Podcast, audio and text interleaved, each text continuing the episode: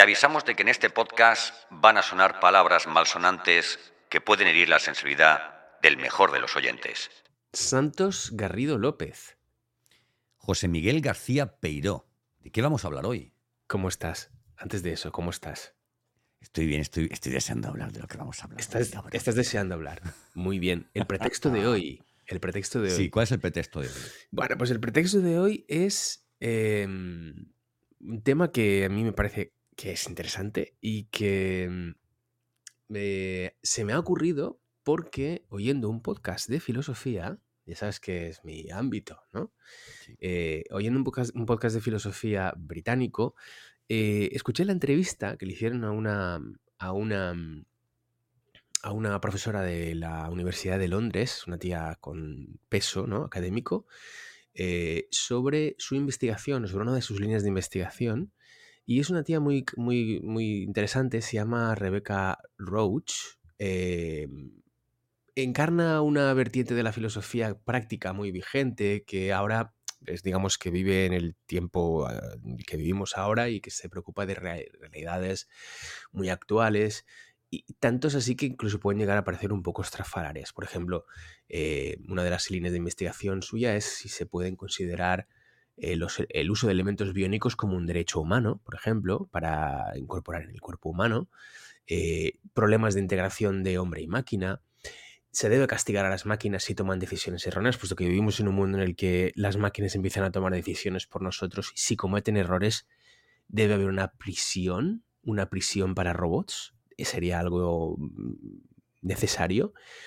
O, por ejemplo, si se puede considerar que el embarazo no deseado es una, forma de enfermedad o daño accidental. Es decir, es una tía muy, em, con, digamos, líneas de investigación eh, muy prácticas y una de ellas, que es la que quiero que tengamos hoy como pretexto, es eh, sobre la, digamos, el calado filosófico del insulto, de las palabras malsonantes, de las palabras ofensivas del lenguaje soez, em, que expresan insulto, eh, cómo se pueden analizar desde la lingüística, desde la semiótica, el insulto, cómo categorizarlos, eh, intentar entender qué realidad denota el insulto, si es que denota una realidad y no solamente una emoción, el poder catártico del insulto, es decir, el, el grito y el insulto hace que liberemos tensiones y que nos sintamos bien en cierto momento.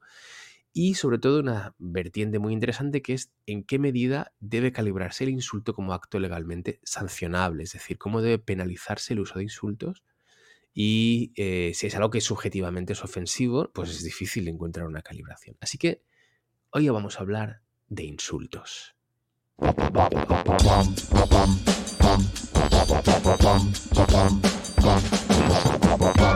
Pues hoy en un nuevo capítulo de UHF, el podcast indescriptible en el que hablamos de temas que a nosotros nos parecen interesantes y que nos calentamos mucho la cabeza porque también lo sean para ti, querido, querida amiga de la tarde y de la noche, sea cuando sea que escuches este podcast.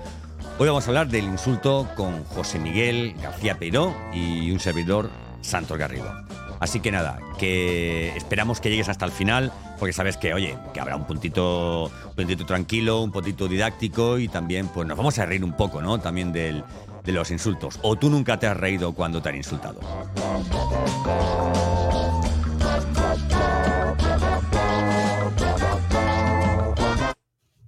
Bueno, uy, José Miguel. Uy, uy, qué corte, qué corte. Sí, sí, ha sido un corte, ha sido, ha sido un corte de repente. Sí, sí, vamos, a, vamos a entrar en faena. Vamos a, sí, sí, vamos a entrar en faena. Bueno, pues eh, sé que te interesa mucho este tema y sé que tienes muchas ideas bulléndote ahí. Así que. ¿Cuándo me toca? ¿Cuándo me toca? ¿Cuándo me toca, verdad? Pero lo primero que quiero hacer, Santi, es preguntarte: ¿qué es un insulto, Santi? ¿Qué es un insulto? ¿Qué es un insulto? ¿Qué es un insulto? Bueno, pues un insulto podríamos definirlo como, eh, como una palabra, eh, un acto o, un, gesto eh, que tiene como intención despreciar a, alguien o, algo, ¿no? Si hablamos de los robots también, ¿verdad? Independientemente de que sea despreciado se sienta despreciado o no el, el receptor del insulto, ¿no? Porque tú puedes ser insultado y Madre decir, a mí mía, no me ¿cuántos- afectan tus insultos. ¿Cuántos temas estás tocando ya así, en plan, plan? Sí, sí, sí, sí. El No, pero bueno, básicamente es- eso. Ostras, o sea que, fíjate que sin que te sientas. O sea, es curioso porque antes de empezar he, he consultado, he hecho una cosa que, que tú y yo hemos, todo el mundo ha hecho de pequeño, que es ir al diccionario a buscar la palabra hijo puta. Sí, Hijo Eh, puta. hijo Hijo puta. puta, Hijo puta. hijo puta. hijo- Y sabes que, que, mm, que por cómo se define hijo puta en el diccionario. La- la- ¿Cómo se define? ¿Cómo se define hijo puta? Em, pues no lo definen. Dice, palabra malsonante, español, hijo de puta. Insulto. ¿Qué? Pero cuidado, porque dice, por antífrasis usado también en sentido ponderativo. Te confieso que al principio digo, no, no, no entiendo nada. Pero claro, por antífrasis, ¿qué quiere decir? Por oposición, usado también en sentido ponderativo, o sea, elogioso, es decir, también es un elogio. ¡Qué hijo de puta es! ¿Qué es, hijo de puta es? Sí, sí. es un, es un elogio también, es que qué grande. El Santos ha conseguido, es, mira, ha hecho un podcast para eh, Podium Podcast. ¡Qué hijo de puta! Qué hijo de puta. ¡Qué hijo de puta! Es, es, eh, Pero ese sea, hijo de puta, el- ese hijo de puta eh, es eh, como cuando te dicen, te lo digo medio en serio, medio en broma, medio. O sea, eh, sería un medio en serio, medio en broma, medio con envidia sana, ¿no? Ese hijo de puta es envidia sana. ¿eh? Y es, oye, te envidio Puede ¿eh? sanamente. Qué ser, hijo de ser. puta, ¿verdad? ¡Qué hijo de puta! Yo, yo le he preguntado a ChatGPT qué es hijo de puta. Eh, ¿Qué te ha dicho? Y me ha ¿Qué te dicho, dicho? pues dice que es un Hijo de insulto. puta, eres tú, que- eres tú. no, pero mira, vamos a, a ver, dice que es. Pero bueno, mira, a partir de ahora, cada vez, cada vez que, que- que transcribamos algo eh, que dice que dice esto, ChatGPT, utilizaremos la voz del, del ChatGPT. Vamos a ver. La expresión hijo de puta es un insulto en muchas culturas de habla hispana. Literalmente se refiere al hijo de una prostituta, pero su uso como insulto rara vez tiene que ver con la profesión de la madre de la persona a la que se dirige. Más bien se utiliza para expresar desprecio, enfado o desagrado hacia alguien. Es importante destacar que este tipo de insultos son ofensivos y pueden ser hirientes. Su uso puede reflejar hostilidad o agresividad y en muchos contextos se considera inapropiado y ofensivo. El uso del insulto como hijo de puta en la comunicación cotidiana puede ser un indicador de falta de respeto hacia los demás y a menudo es desaconsejado en ambientes profesionales, educativos y en medios de comunicación debido a su naturaleza ofensiva y a la posibilidad de generar conflictos o malentendidos. Pero gusta no mucho te la voz dice, del ChatGPT. es genial, muy bien. genial, se llama megáfono, voz megáfono, pero no te dice esa parte eh, que tú acabas de, eh, o sea, o esa peculiaridad o esa forma de utilizarlo cuando es con, como decíamos, con, Sí, sí. con admiración, ¿eh? Qué hijo de puta. Es una, Claro. Claro, claro. un- una, una Claro. admiración envidiosa, ¿no? Sana, ¿no? Bueno, Mm, continúa. mm. Pero esto, esto, esto pasa, pasa en muchos. Bueno, pues justamente eso es una de las cosas que esta chica, que, bueno, esta chica, esta profesora de la Universidad de Londres, y investiga y analiza, ¿no? El hecho de que, mm, de que haya valores diferentes para un mismo término. Es decir, no, no podemos. Es difícil decir que un insulto es solo un insulto. Y además hay un todo un, digamos, todo una, un tejido de, de factores, como por ejemplo la intención, como decías antes, intención de ofender, intención de herir, pero bueno, con la intención de elogiar también se puede utilizar el mismo insulto, por tanto ya no es un insulto. Eh, que definir un insulto es muy difícil. Eh, ¿Cómo defines un insulto? No sabes muy bien qué es un insulto, pero se utiliza en términos emocionales, bueno, en fin, todo esto, si lo analizas detenidamente, realmente es muy problemático a la hora de decir em, cómo castigas a alguien por llamarte algo o decirte eh, cuando te- alguien te dice subnormal, ¿no? Y, y- y- y- lo denuncias, ¿no? Eh, ¿Cuál es la razón por la que lo denuncias? Porque está atacándote, eh, digamos, haciendo, siendo ofensivo con respecto a una carencia eh, mental o cognitiva tuya o porque está siendo simplemente Es un, es un poco coyuntural, ¿verdad? Porque, porque yo recuerdo cuando era pequeño Mm. que, que nuestros padres a lo mejor nos decían que es un normal eres. ¿Vale? Pero era un poco como. como Claro, "Hijo puta, claro. Qué cabrón, ¿verdad?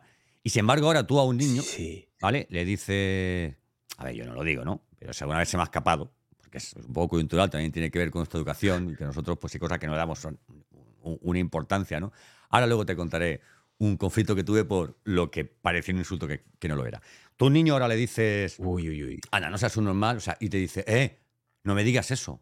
Porque en mi clase hay niños con síndrome de Down, con no sé qué, con no sé cuánto, autistas, tal y cual, esto, lo otro, tal. Y hay que tener mucho respeto por ellos y te sueltan toda la verborrea. Menos mal que desde pequeños a ellos sí que les han eh, enseñado, ¿no? ¿Vale? Pero también yo creo que se insulta el, el, que quiere, ¿no? Eso pasa mucho también con el término negro, ¿no? O sea, el término negro, eh, en Europa mm. tengo un amigo negro, pero en Estados Unidos no, no es tan, tan, tan normal decirlo, ¿vale? O sea, en Estados Unidos decir, eh, decir negro, ¿vale? Sí que es considerado de una forma... Eh, o sea, tú a tus amigos no le dices amigos negros, ahí sí que es más utilizado el término... tengo un amigo de color, ¿no? ¿Verdad? Es, Ya. Lo que mucha gente considera más ofensivo todavía. Claro, claro, claro. a ver, creo que en algún, o lo hemos hablado o está en algún podcast ¿eh? de, la típica anécdota esa que le dices a tu colega, tal, porque tú, no, no, no, yo no soy negro, yo, no, yo no soy de color, yo soy negro. De colores somos todos, ¿no? ¿Verdad? ¿Eh? O tú eres translúcido. Claro, El eufemismo a veces, el eufemismo ofende más que el insulto o lo que, el, pretendido. Es muy ario, ¿no? Eso de decir los chinos son amarillos, los negros son negros y nosotros somos transparentes. Somos cristalinos, ¿verdad? Somos puros, ¿verdad? Incoloros. Somos incolores. ¿Sabes qué me, pasaba en, Suecia cuando estuve dando clase eh, de español y dábamos, una de las primeras cosas que aprendes son los colores? Bueno, pues cuando decía negro, color negro, tengo una camisa negra.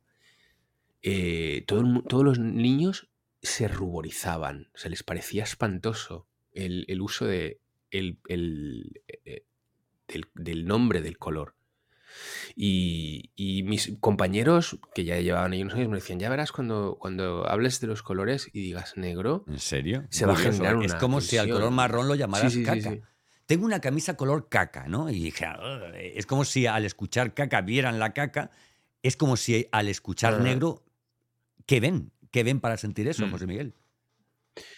Es curioso. Em, sí, sí, sí. ¿No? Y de hecho, em, es, era, yo siempre lo trataba con toda la normalidad del mundo. Esto es el nombre de un color y se usa. Ya está. pero de verdad que utilizáis. No, no, no, no les gustaba utilizar la palabra negro. lo, lo, les, hacía sentir mal.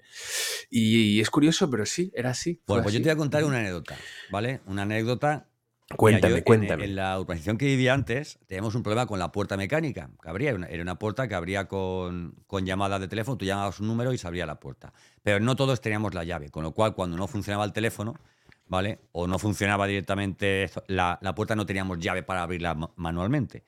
Entonces yo después de muchos días sufriendo ese problema, y es que cuando la puerta se rompía no tenía forma de salir, y eso pues, eh, si tú vas a recoger a tu hijo al colegio o si has quedado con alguien tienes una entrevista de, trabajo o te pones malo y tiene que entrar una ambulancia, eso es, eso es un peligro. ¿no?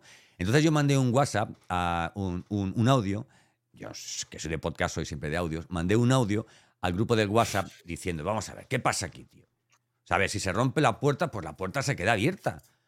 No, es que yo decía, no, si se rompe la puerta, la puerta se queda cerrada, no vaya a ser que alguien entre a robarnos. Digo, pues si alguien entra a robarnos, pues que nos robe, que siempre es mejor que a que haya una urgencia y tengamos que salir. Digo, que es que la, puerta parece un hijo tonto. Y entonces alguien escribió, ¿cómo que un hijo tonto? Eso es, un, eso es una afrenta para mí, porque todos sabéis cómo está mi hijo, la enfermedad que tiene mi hijo, tal y cual, esto, lo otro. Primero, o sea, para empezar, llamar a uh. enfermedad lo que su hijo tenía, ¿vale? Porque yo creo que, que, el, que, en fin, no sé, eh, que este tipo de, a ver, eh, su hijo tenía síndrome de Down, ¿no? Y para mí un, niño con síndrome de Down no tiene una enfermedad como tal, ¿vale? O no debería llamarse así. Creo que es más insulto decir que su hijo tiene una enfermedad a que yo diga que la puerta es como un hijo tonto, que tenemos que consentir, no, como la puerta se ha roto, no la toque, no se vaya y tal, ¿no? Me sacaron del grupo, José Miguel, porque aquel hombre se sintió insultado, ¿sabes? Porque insulté, porque hice, hice una comparación de que la puerta era como un hijo tonto. Fíjate, menos mal que no dije la puerta es como un hijo subnormal, ¿no? Hubiera sido. Hubiera sido tal, ¿no? Sí, sí, a, mí me echan de los grupos de WhatsApp. A veces por cosas así. Es, hemos llegado a un, a un grado de sensibilidad que, que casi es una atrofia, ¿eh? A veces esto de, de cosas que se pueden decir, cosas que no se pueden decir, y, y la, y la, la corrección política eh, llega a ser a veces enfermizo ¿eh? para ciertas personas y para en ciertos contextos, ostras, tío, se Sí, pero precisamente común, ¿eh? los También, políticos ¿eh? son los que están en los últimos años recurriendo mucho más al insulto y se han cargado una nobleza, Es una curioso, pero nobleza que había en el Congreso, por ejemplo, que había, oye, eh, estamos hablando de que España salió de una dictadura con, con dos lados políticos súper enfrentados por una, por una contienda relativamente reciente, ¿verdad? ¿Eh? Y, ¿eh? y todavía sobre si, era, si fue bueno o no el legado y todo lo que hizo Franco y tal, y si, y si había que mantener el régimen, y sin embargo se consiguió que personas no llegaran nunca a ese punto, porque por mucho que tú seas diferente eh, radicalmente a una persona, si no llegas a la confrontación a través del insulto y de subir el, el- el tono, subir el tono también es una especie de, de insulto, ¿no? ¿Vale? Hay países, tú sabes que has viajado tanto, que países que a los españoles no- nos ven como un poco raros porque dicen, tío, ¿por qué? ¿Por qué habla tan alto, no? Porque para ellos es como insu- ¿Por qué ¿por- ¿Por qué gritáis? Porque solo ¿Por qué se grita para insultar cuando vehementemente de una forma negativa quieres expresar, quieres, eh, eh, quieres, digamos, poner tu, tu, eh, ¿cómo se dice? Eh, tu opinión, ¿verdad? Tu verdad por encima de otras. El otro día hablaba un, un- un psicólogo eh, y mencionaba a un, a, un, a un Nobel de Economía que decía este Nobel de Economía que el principal problema que tiene la sociedad actualmente es eh, lo, lo mucho que se empeñan las personas en querer defender sus postulados, por mucho que el postulado contrario, una vez que lo escuchan, pueda, digamos, variar su forma de pensar, ¿no? Eso de geni figura hasta la sepultura y lo que yo pienso es lo que yo pienso, no, pero te estoy dando muestras, pruebas, cambio climático, no sé qué. No, no, no, no, no, no, no. Y si encima lo hace gritando, ya ni te digo. Claro. Es que renunciar a las mentiras que uno ha creído durante muchos años es muy duro y es muy difícil, ¿eh? Y hay que tener mucho valor para, para decir, hostia, eh, me he equivocado durante tantos años pensando A, B o C. eh, realmente mm, me doy cuenta, mi parte racional me dice que esto se puede ver de otra forma, pero claro, ¿qué pasa si reconozco que, que se puede ver de otra forma distinta a la que yo he tenido durante 15, 20, 30, 50 años? Parece que perdemos como esa identidad, ¿no? Que, que todo el mundo, ese ego, ¿no? De, no, es que yo soy... Pero es que las mentiras, Es muy malsano, las es muy mentiras son un poco ¿eh? como el tamaño del pene, ¿verdad? Llega un momento en que tú, que tú, por mucho que te empeñes, tú sabes tú solo en la ducha cuando sales, ¿eh? tú sabes cuál es Ay, la, lo que hay, sabes lo que hay. Sin embargo, con las, sin embargo, con las, ver- con las verdades No creas, ¿eh? No no creas. ocurre así. No creas, mucha gente ni siquiera en la ducha es capaz de verlo, ¿eh? Santos, pues, eh, ¿sabes qué he estado mirando últimamente para preparar esto? Los insultos más eh, usados en España. Hombre, qué bueno. Y por regiones, además. Y, Ujú. mira, ¿sabes cuál es el, el- los ins- el insulto más utilizado en España? En todas las regiones, en todas, absolutamente en todas. ¿Cuál? Gilipollas. Claro. Gilipollas. Gilipollas es el, insulto universal en España. Eh, seguido de imbécil, cabrón o cabrona, eh, hijo puta y en muchos casos subnormal. Eh, curioso, ¿eh? Por ejemplo, eh, en Andalucía, gilipollas, cabrón, cabrona, hijo puta, hija puta son los más usados.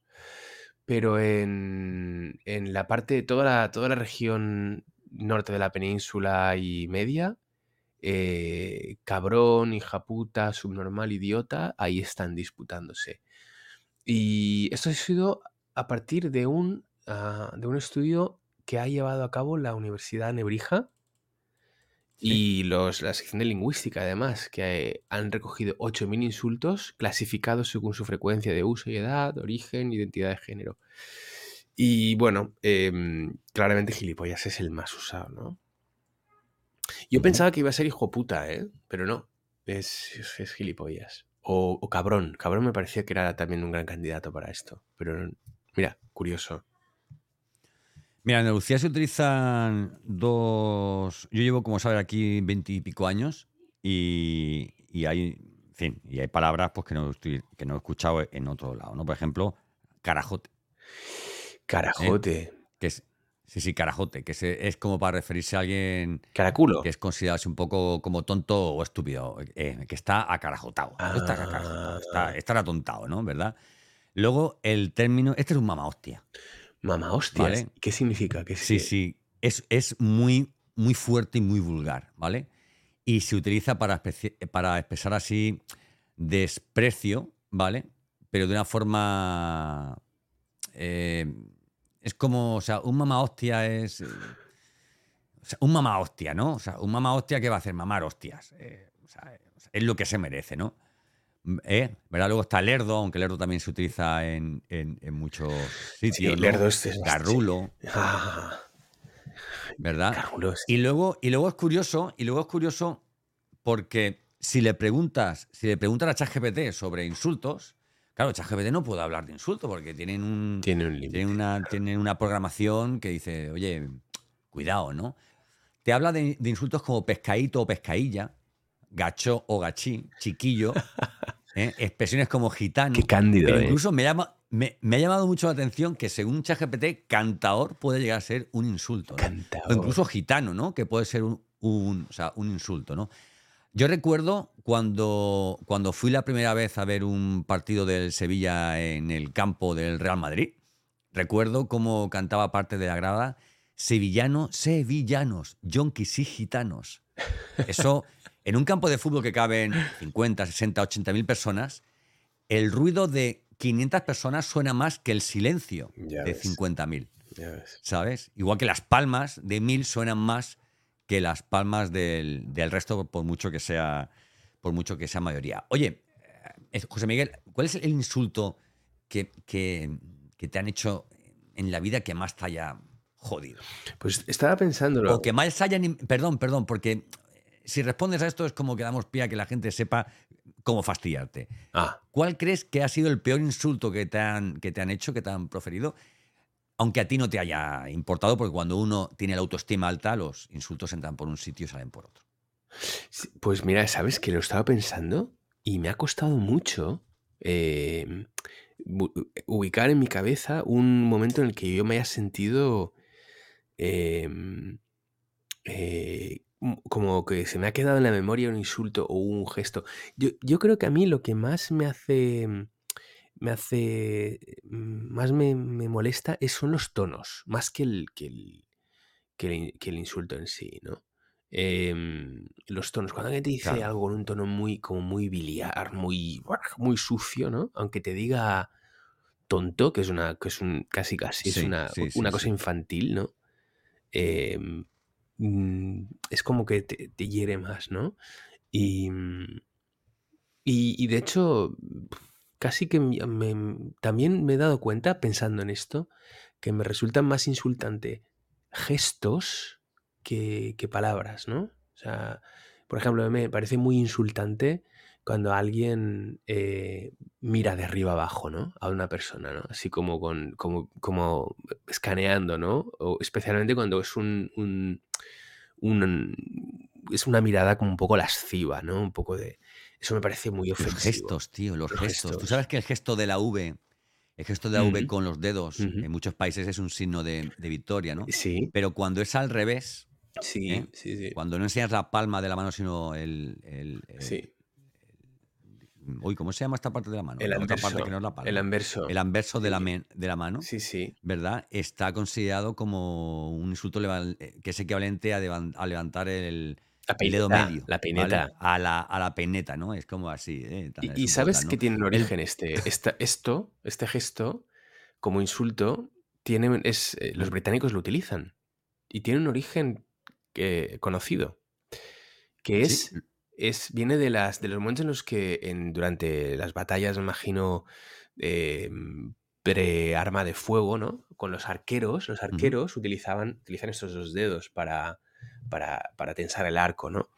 Y en cierto momento los, las, las tropas enemigas cortaban los dos dedos delanteros a los arqueros para que no pudieran eh, utilizarlos para, para, digamos, para disparar, ¿no? Entonces, enseñar a los dos dedos a, esta, esta- a alguien en, eh, en ese contexto es como decir, mira, yo tengo dos dedos, tú no. Y tú no. tú no. ta- También el pulgar hacia arriba en algunos países de Medio Oriente es considerado también como la peineta. ¿Ah, sí? El pulgar hacia arriba. Sí, sí, sí, sí, sí, sí. fíjate. Curioso, ¿eh? Claro, Es- claro. Sí, ¿no? Y, la, y este gesto en los italianos... Esto, esto es un poco, esto es un poco, qué curioso, ¿verdad? Qué Qué curioso. ¿verdad? curioso, qué curioso. Qué curioso. Oye, hablando de, hablando de curioso, eh, eh, hay una anécdota. eh, Voy a contar otra anécdota que Cuenta, también cuenta, es- cuenta. Las que anécdotas de también es Santos Garrido curiosa. Y son además es una- siempre bienvenidas. Sí, además es una anécdota que yo creo que tú conoces. ¿vale? Es la anécdota de Blocking. Blocking era un niño que iba al colegio de la Alcudia en Elche y que algunos de los días, un niño, un niño muy pequeño, y algunos días, de los días que entraba por la puerta del colegio estaban eh, algunos niños de, de octavo, del último curso de la EGB, haciendo una especie de corrillo y cuando, y cuando Blocking pasaba, le daban co- eh, calle- eh, collejas Uy. en la coronilla eh, y gritando y riéndose decían Blocking, Blocking. Blocking era yo, evidentemente. Y hacían referencia pues a mi cabeza, fundamentalmente porque yo aparte de tener la cabeza grande siempre, si encima he tenido mucho pelo y mi padre me peinaba, como he dicho en anteriores capítulos, pues la cabeza se veía mucho más grande. Estos eran los amigos de mi prima Adela, que, que- que, por cierto va a estar aquí mañana en casa, que viene con Claudio, con, con mi primo, que tenemos una barbacoa. Y te tengo que, y te tengo que reconocer que, que blocking en sí no es un insulto. No es, hablamos de insultos a veces como palabrotas, ¿verdad? Pero hay palabras o gestos, o incluso el silencio, que en según qué situaciones pueden ser considerados un insulto y, quedarse como un, trauma. A mí me costó muchos años. Yo muchos años estaba con eso cuando me miraba al espejo decía, "Ah", veía la las cabezas de mis amigos y decía, joder, es que tengo una cabeza. Y de pronto me salía por la mente, me salía la palabra blocking. Blocking. ¿Sabes? Pues es- Y fíjate, y ellos lo hacían para reírse, no, no sabían que iban Bueno, a es, que este eso seguramente todos, todos, todos, todos em, los seres humanos han pasado por eso. Em, pero sabes que esa- esto que sí que es verdad, que lo recuerdo, pero sabes que yo nunca he entendido el, el sentido de, de- de bl- ¿Por qué blocking? ¿Blocking? ¿Qué, qué- Sí, porque me daban en la cabeza ¿eh? que era como un bloque de hormigón.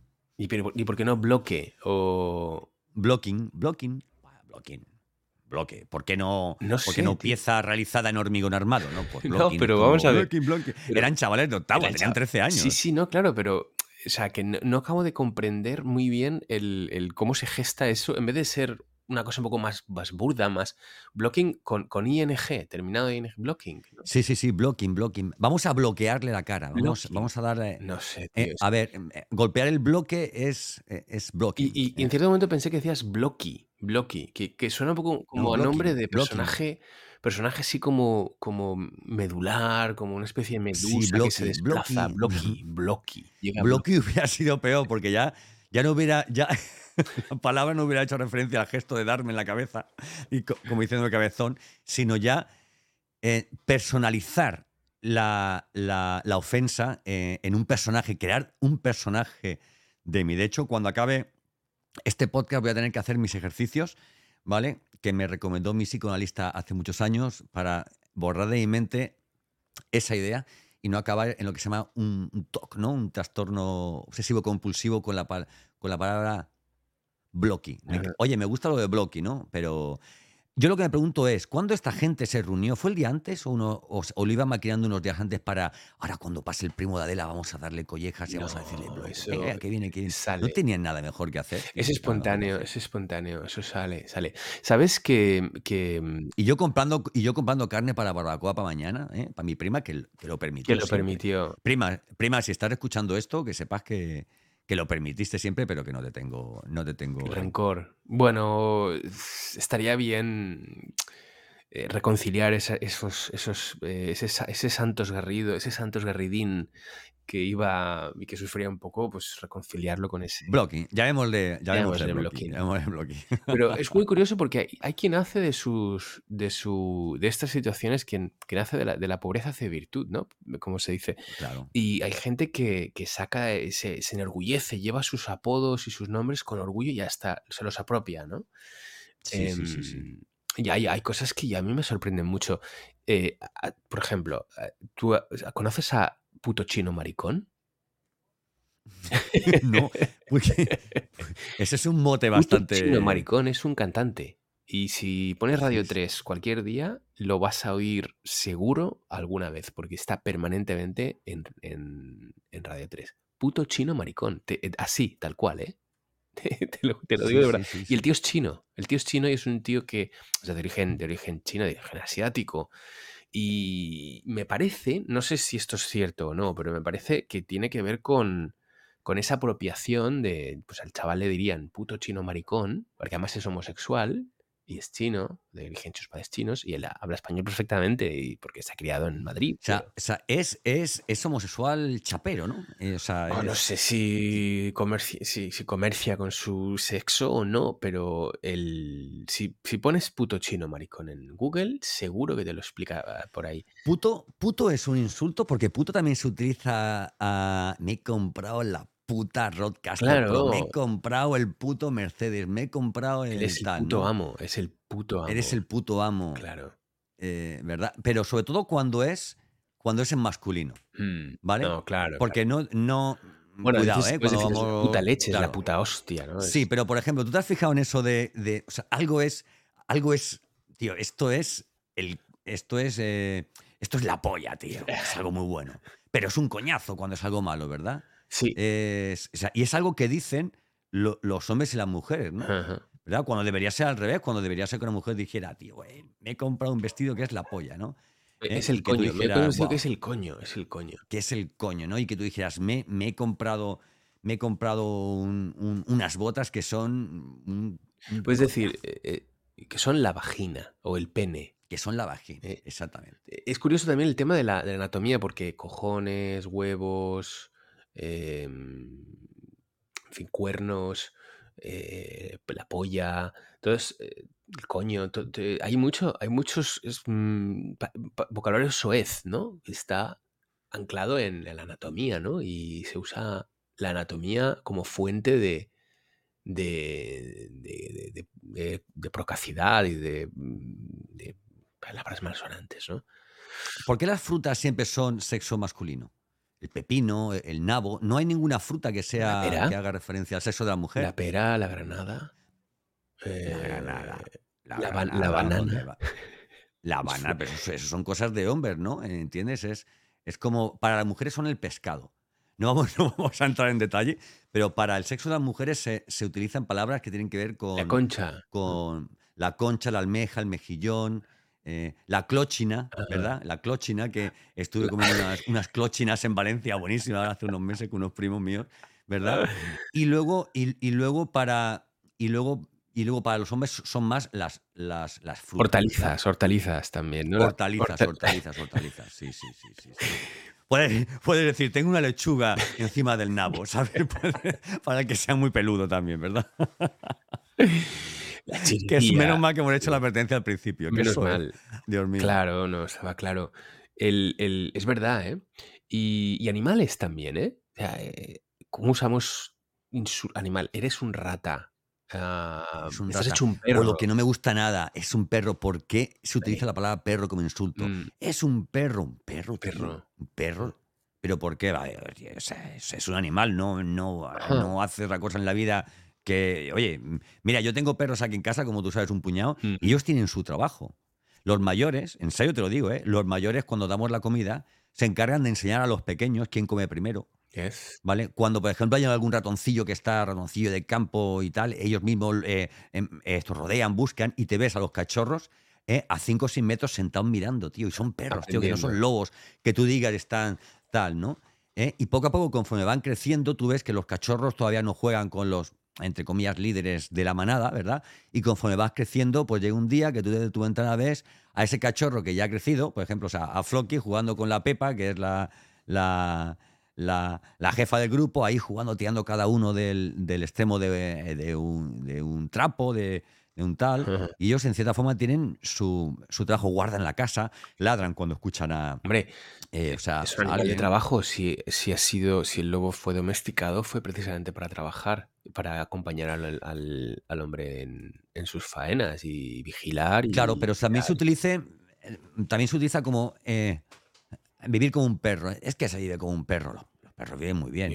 Y también se utiliza, por ejemplo, cuando, cuando, por ejemplo, se hace referencia a los maestros de escuela.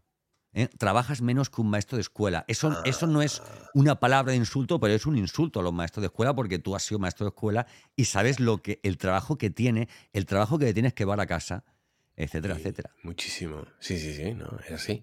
Y el desgaste, el desgaste que supone y lo ingrato que resulta eh, lo maltratado que está. Eh, antes decía claro. Lo mismo es trabajar con una máquina, lo mismo es trabajar con una máquina que se va a comportar todas las horas del día y todos los días del año de la misma forma, de forma mecánica, que trabajar con niños que cualquier día te pueden salir. Cada vez en vídeos en internet de niños que se levantan y en institutos sobre todo ya a una edad o sea, adolescente y le plantan cara al profesor. Yo no me, no, no me lo imagino yo cuando tenía esa edad haber hecho eso, tío. Sí, hay un, hay un, es increíble, ¿eh? Yo, yo, yo he visto cosas recientemente mm, muy tristes y muy heavies, ¿eh? En- eh, y además eh, eh, ha ocurrido y, se, y, sigue pasando, ocurre que los, bueno, pues eh, hay una cultura de la, del, digamos, de la denuncia también, ¿no? Entonces, el, el, pues se, ha fomentado, no, no quiero culpar a nadie, ¿no? Ni, ni- es un tema muy complejo, pero sí que se ha fomentado de una forma o de otra la idea de que, de que el, el cualquier, cualquier mentira puede convertirse en, en, en un arma, ¿no? Para mm, salir con impunidad de cualquier situación, acusar, acusar a profesor, al profesorado, por ejemplo, de, en el último centro en el que trabajé, un profesor fue acusado de, de, un acto, de un tocamiento a una alumna que era absolutamente falso, era mentira. Eh, porque le puso la mano en la espalda para que pasara a la, a la clase y dejara de hacer no sé qué estaba haciendo. Eh, y bueno, esto al final acabó en, el, en el- la solicitud, se le pidió al profesor que, bueno, pues que renunciara a su cargo y así fue, así fue porque no había manera. A ver si te suena de esto de algo. Dice así. Eras un hombre no a nariz pegado, eras una nariz superlativa, eras una nariz sayón y escriba, érase un pez espada y muy barbado. Hombre, O sea, esto nos vamos al insulto a, es, al- es- es- es a de oro, ¿no? De la literatura insulto de oro, ¿eh? insulto de oro. Eso es una... Ese insulto de oro, exactamente. Ese insulto que fue. O sea, esto, esto tenía que ver con un intercambio de insultos ¿no? que había entre, entre, Quevedo y Góngora. ¿vale? Si bien dijeron que, que estaba Garcilaso, pero Garcilaso realmente no tuvo nada que ver con, con el tema este, ¿no? Y, y ese poema, pues, eh, bueno, pues de la poesía un burlesca. Y es fíjate con qué, con qué elegancia, con qué elegancia, ¿no? Decía, eres un narizón de mierda. Eh, Y cuando te vea, te voy a pegar dos hostias, maricón. No, no decían esas cosas. Decían, era un hombre. eres un eh, hombre a a nariz una, a una vez Es. Eso tú me lo has dicho a mí alguna vez. Eras un hombre... Tengo que, tengo que decir algo en público, ¿eh? Tengo que decir algo en público y es que mi nariz pertenece. Esto nunca lo he dicho en público, pero lo tengo que decir. Mi nariz per- pertenece a José Miguel García Piro por una apuesta que perdí hace muchos años. No, no recuerdo por qué fue. Eso es lo que quería preguntarte. ¿Qué, Pero. qué fue, qué, ¿Por pues, qué ¿qué nos fue, tío? apostamos? ¿Cómo fue la apuesta? Yo sé que soy no propietario de tu nariz y tú eres usufructuario de tu nariz. Te permito que lo Sí, utilices. sí, completamente, completamente, completamente. yo No pago tasa ni cuota por, por, por ella, ¿verdad? Pero tú eres dueño que el día que muera, si la oye, quieres, pues, pues igual podría pues. cobrarte por uso, ¿eh, Santi? Esto no lo había Pues, pensado, se me acaba de pero, de, pero mi amistad contigo, a ver, yo me aposté la nariz porque sé que mi amistad contigo vale más que el dinero que valga mi nariz. De hecho, cuando, o sea, regalar tu nariz es como, es como cuando, cuando- como cuando te presta dinero a alguien, a alguien querido. Bueno, Es pues un regalo. quiero que quede constancia aquí de lo siguiente. Si falleces, cosa que espero que no ocurra antes que Sí, yo, sí. Quiero decidir de qué forma tu nariz va a ser tratada en, en, el, en el momento de exhumar tu cuerpo. No, Es como decía Woody Allen. Cuando muera, quiero que mi cuerpo lo donen a la ciencia ficción. qué grande. Pues, eh, pues me gustaría, me gustaría. ¿tú, qué, ¿Tú qué quieres, Santi? Nunca, nunca te le preguntas, ¿quieres ser incinerado o quieres ser enterrado? Yo, cuando era pequeño, me gustaba. A ver, no me gustaba, ¿no? Pero sentía mucha, mucho respeto eh, y mucha consideración. es- respeto es la palabra. Por, por mi madre, sobre todo cuando iba al cementerio a ver a sus padres, ¿no? Y ese Ah. momento de, de hoy hace muchos años que te has ido y me he tomado la molestia, entre comillas, de venir, de, de mirar al nicho, de ver ahí tal, de quitar el flores, polvo, de recondar, tal y cual. Pero claro, eh, yo lo que no quiero es una tumba con las flores secas. Eh, y al final, el- el, eh, para que tu tumba tenga siempre flores, lo mejor es dejar un buen recuerdo de tu vida y luego que me echen aquí, que me echen allá. Mm, A mí lo que me parece vomitivo es que te cobren lo que te cobran por quemar un cuerpo, ¿no? Y claro, y encima no puedes enterrarlo como los perros. A ti se te muere un perro y tú tienes el chip y estás obligado, Claro. ¿vale? A incinerarlo, no puede... Sí, a, a prohibido que lo del cuerpo de ¿vale? una Una cuestión de... sí, de una forma legal, claro. Exactamente, ¿vale? Pero bueno, a mí me gustaría, me gustaría que me, que me quemaran Mm, y, y no sé, y no sé, me podría, me gustaría que me echaran, claro, esto lo voy a decir en voz baja porque no le gusta el Ayuntamiento de Elche, me gustaría que me echaran por el Parque Municipal de Elche, por ahí. Pero no por el río, porque si no al final acabo en Guardamar. La rotonda. ¿Sabes? Si yo no quiero acabar en Guardamar. Claro, en Santa Pola, No. que es peor. Eh, No, no, no, no, no. Escucha, Es peor, dice. No, oye, Santa Pola mola mucho, ¿eh? Uf, ya, pero imagínate, imagínate. Hemos pasado muchas noches ahí en, en Santa Vómitos, Pola. mm, Cuba libres de, de aguaos, Sí, sí. no, no. Playa Lisa, otros, Agua otros Negra, o fluidos sea, orgánicos que no queremos mencionar. Pero Sí, escucha, sí, el, el, eh, me, parece, me parece muy fuerte lo del, lo del parque. En el parque municipal, Santos Garrido. El parque municipal, tío, el parque municipal, tío. bueno, El parque municipal tiene algo, vale, mira, tú tienes el huerto del cura en Elche, para quien no conozca Elche, es una ciudad mm, que es patrimonio de, de la humanidad por varios por motivos. Una es, vale, por, por dos motivos. ¿Por Uno es el, el misterio de Elche, que es una representación sacolírica que se celebra casi de forma ininterrumpida desde la, desde la casi la Edad Media, ¿vale? Y luego, por otra parte, está el, palmeral de Elche, que es eh, la mayor concentración de palmeras, es decir, el palmeral más grande que hay fuera de, de África, ¿no? O sea, en este caso, en, en- en- en Europa. El Huerto del Cura es un, un jardín impresionante, precioso, que toda la gente, igual nosotros que somos de ahí, pues no lo valoramos mucho, pero toda la gente que viene de, de fuera, si vas a Elche, tienes que ir al Huerto del Cura, ¿vale? Porque tiene diferentes tipos de diferentes tipos de, de árboles, plantas, flores, en fin, tal. Y tiene mm, como característica una palmera que tiene creo que, o sea, ocho brazos creo que tiene y que es, bueno, pues es como eh, el símbolo del Huerto del Cura y uno de los símbolos de la ciudad. A lo mejor me podían echar ahí, pero es que el, el Huerto del Cura es, el- es privado, ¿vale? Para empezar. Y, y- y el parque municipal es público. Y tú sabes que yo siempre he tenido una, una, eso, una, Tú sabes que el, o sea, una el deriva parque- hacia lo público. Sí, lo sé, lo sé, pero no, no es exactamente público. ¿Sabes a quién pertenece el parque municipal? A la, ver- a la. Virgen de la Asunción. Es la Bueno, propietaria. pero la Virgen de la Asunción. no, no se va a la. Virgen, tío. Eh, O sea, que pertenezca a la que- Virgen es como que mi nariz te pertenezca a ti, ¿sabes? No, no, no. Es lo mismo. Escucha, yo, yo, me- yo lo, lo respeto. Yo respeto tu decisión de que tus cenizas sean incineradas, pero mi nariz, mi nariz, yo quiero que se- sea enterrada en, en el cementerio de Montparnasse, en Francia, en París. Hostia, estaría guay. Pero eso tendrías que coger tu mi nariz, Eh, conseguir meterla en un avión, en un, en un mini ¿Eh? bueno, féretro, un féretro de tamaño medio. sí, y al lado de Baudelaire ¿eh? me entierras. Es- no, no hace falta un panteón para mi nariz. Es mi, es, es mi lugar. mi Es lugar tu lugar natural. natural. el, el París de Cortázar, además. Eh, Exactamente, de, de- exactamente. de la maga y de, eh, la Maga, tío, sí, Oliveira. sí, sí, de- sí, sí, es, es que Santi, tu nariz no puede estar en otro lugar. Sí, un, un, un arbolito, una plantita que haya al lado del Pont des Arts, ahí en, o sea, en Eh, París sería un buen, un buen lugar, en el barrio, en el barrio, el, el barrio latino, ¿verdad? Y en un, en En un una plantita, yo que hay ahí. en- Me comprometo a, a- enterrar tu- mi nariz usada por ti en, en Montparnasse. Sí. Pero eh, ¿cómo piensas haya llevar la nariz ¿Cómo piensas llevar la nariz? Si no puedes meter un caracol, ¿cómo puedes me- meter una nariz en un avión? Eh, con, un- con una, con una bolsa grande. Tengo que facturarla. Mira, tú sabes que hay, hay una anécdota que, que- que es real y es que había un, un señor en el, en el campo del Betis que, que sacaba dos abonos, ¿vale? Uno para él y otro para su padre. Pero el Betis se dio cuenta de que el padre estaba muerto. Decía, "Oiga, pero ¿cómo está, o sea, ¿cómo está usted sacando dos? Porque tiene dos y uno es para algún hijo. No, no. Y es que resulta que el tío iba todos partidos de fútbol y ponía al lado un tupper con la ceniza del padre. Adiós. Sí, sí, sí, sí, sí. Y el tío sa- lo sacó a nombre del padre. Y cuando el Betis se dio cuenta, dijo, vamos a ver si este señor está muerto.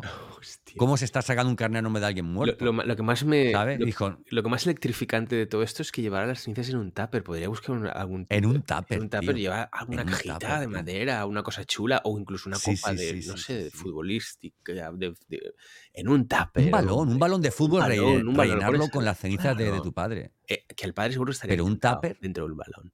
un tupper además con la, con la tapa del tupper verde, claro. Claro, el tupper, No, tupper de toda no, la no iba a ser roja. Eh, sí, sí, sí. Exactamente. No, no, pero es Betis, eh, es el Betis, tiene que ir de verde. Entonces es como. Sí. Ah, eh, o sea, en Sevilla es que hay una dicotomía ahí entre, entre el verde y el rojo, el sevillismo y el, y el beticismo. Mira, de hecho, aquí a los, a los, a los sevillistas no- nos llaman, nos llaman palanganas. Palangana. Como. Sí, sí, sí, pero no, no es un.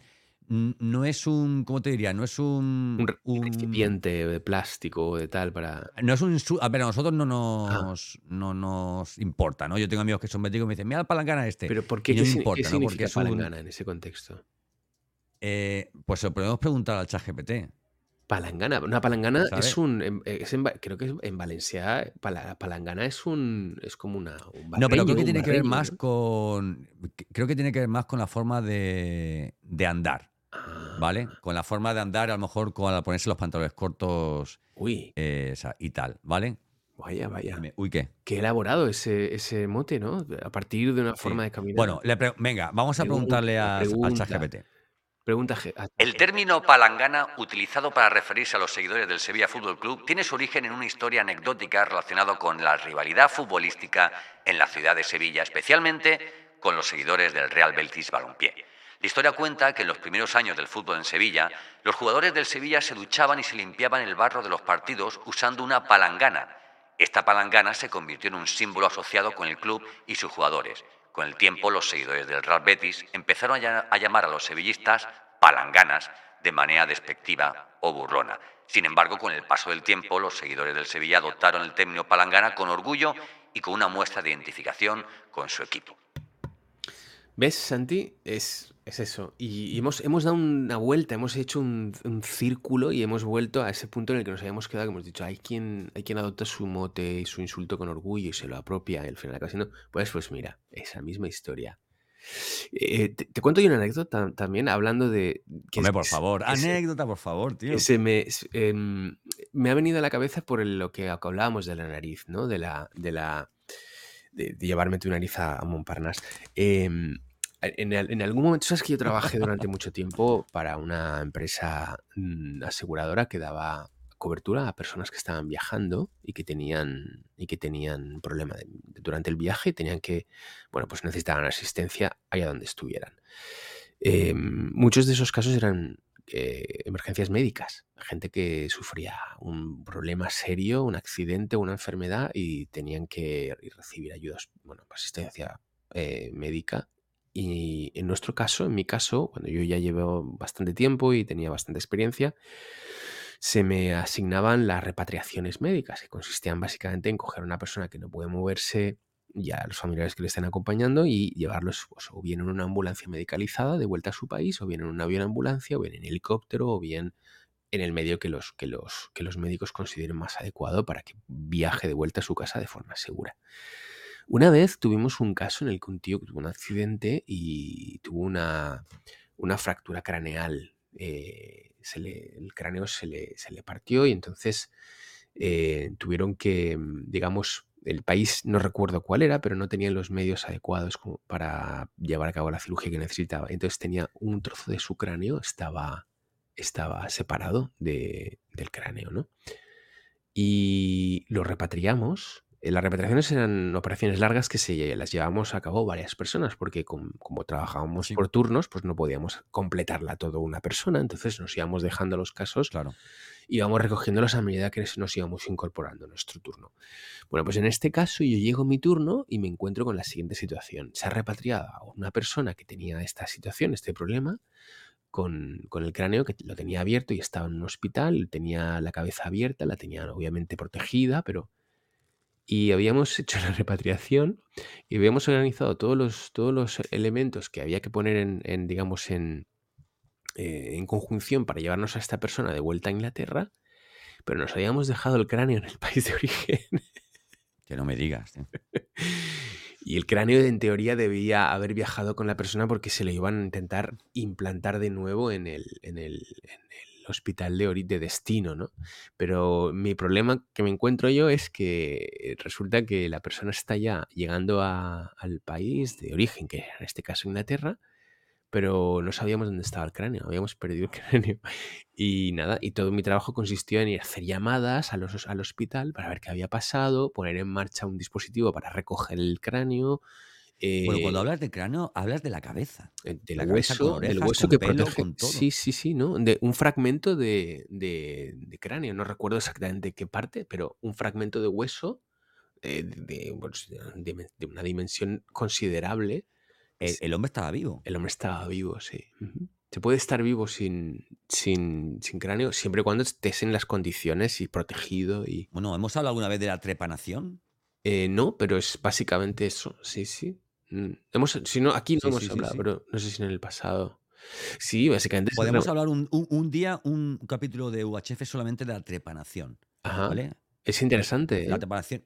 Sí, sí, es interesante. Es una práctica que se, que se realiza haciendo un agujero en, el, en el cráneo eh, para, para, tocar o intervenir directamente una zona concreta del, digamos, del, cerebro, no, no.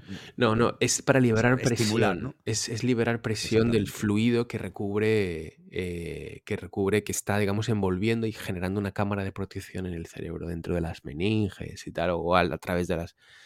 Eh, libera presión. además, es una práctica muy antigua, ¿eh? Lo hacían los egipcios ya. Se han encontrado cráneos trepanados.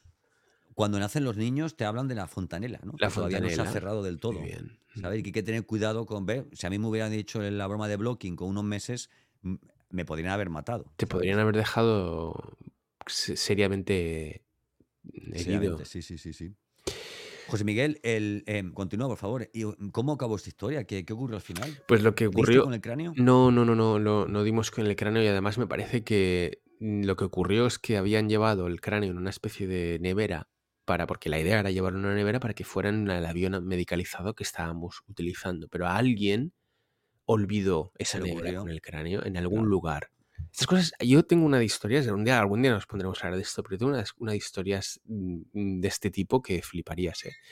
Em, el, el... Estás obligado al silencio, pero estás obligado al silencio. Sí, Sí. Cuestión profesional, pero claro, si no citas la empresa ya No he dicho la empresa ni hablo de personas concretas, sí, sí, exactamente. La cosa es que, no, lo que pasó es que, pues eso, la es que además todos son errores muy tontos ¿eh? en estas situaciones. Eh, la, neverita en la que iba el cráneo, el cráneo se ve que el fragmento iba en una nevera con una temperatura adecuada y en un fluido para que se mantuviese sin deterioro, ¿no? Y pudiese llegar a destino. Pues esa nevera se quedó en la ambulancia en vez de dejarla, en vez de pasarla junto con al paciente y dejarlos a los dos y al, escolta médico, esa nevera se quedó.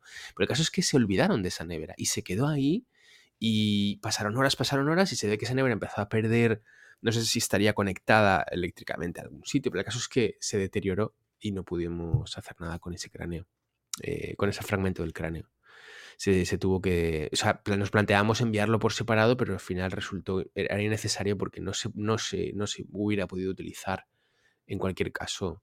No se habría podido utilizar en cualquier caso si, si se hubiera recibido en, en, en destino, vaya.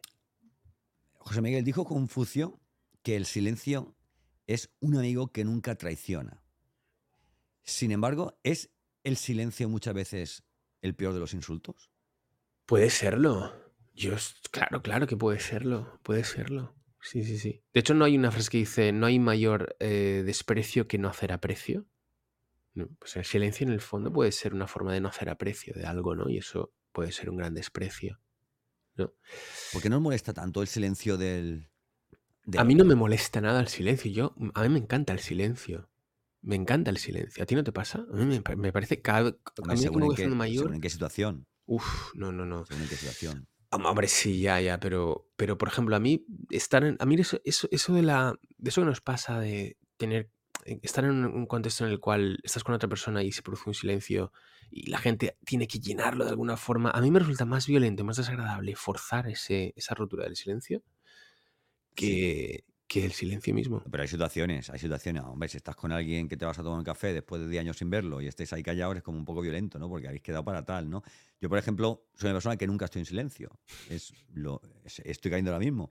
Porque eh, me gusta trabajar con música, me gusta trabajar con podcast. Duermo con los auriculares puestos. ¿Vale? Porque los auriculares. Sí, sí, sí, porque me aíslan completamente del ruido exterior y puedo dormir escuchando arias, puedo escuchar música clásica, puedo escuchar podcast.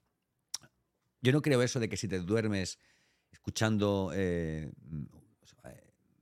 un podcast sobre historia, aprendas de historia. ¿vale? Creo que cuando tú te duermes, nada de lo que tú escuchas es consciente y pasas, lo, pasas a esa parte, digamos, del, del aprendizaje, ¿no?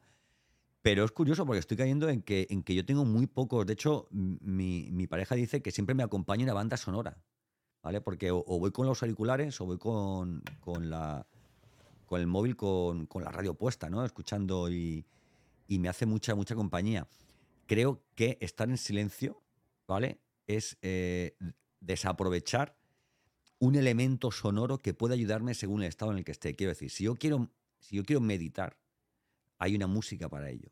Si quiero pensar, hay una música para ello. Si quiero motivarme, hay una música para ello. De hecho, yo muchas veces estoy en el coche esperando alguien, por ejemplo, ¿eh? y soy la típica persona que está en el coche y que si hay una música puesta, pues es como la banda sonora de lo que está ocurriendo, como cuando ves una película, ¿te imaginas una película sin música?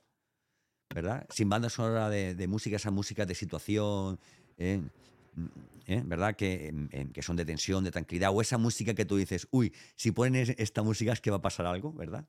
Y me pasa eso, no sé, ¿tú qué opinas? A mí, a mí me, sí, sí, bueno, a ver, depende, depende. A, ¿Sabes lo, a mí justamente lo que me pasa últimamente es lo contrario, que percibo que muchas músicas en el cine sobran y que no hacía falta, al contrario, molestan.